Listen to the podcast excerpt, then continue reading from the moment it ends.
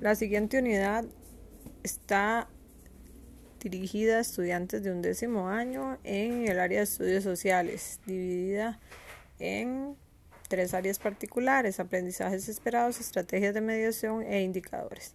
Aprendizajes esperados, explicar por medio de estudios de casos a través de mapas y gráficos el intercambio de materias primas, manufacturas y servicios a escala global.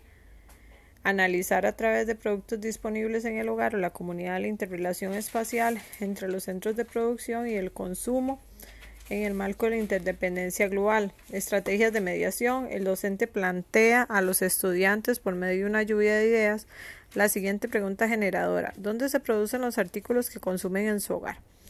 Los estudiantes reunidos en sus grupos analizan la información facilitada por el docente sobre los países productores y consumidores en materias primas, manufacturas y servicios del mundo.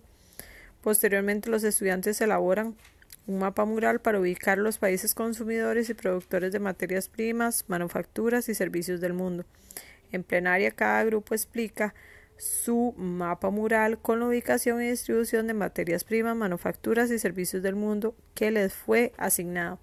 El docente con apoyo a los mapas murales anteriormente realizados le solicita a los estudiantes cartografiar los productos alimenticios y artículos personales que ellos usan en el aula, aclarando que podrán utilizar el medio tecnológico que deseen.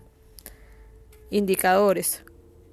Ubican los países consumidores de materias primas, manufacturas, servicios del mundo a partir de un mapa mundi individual.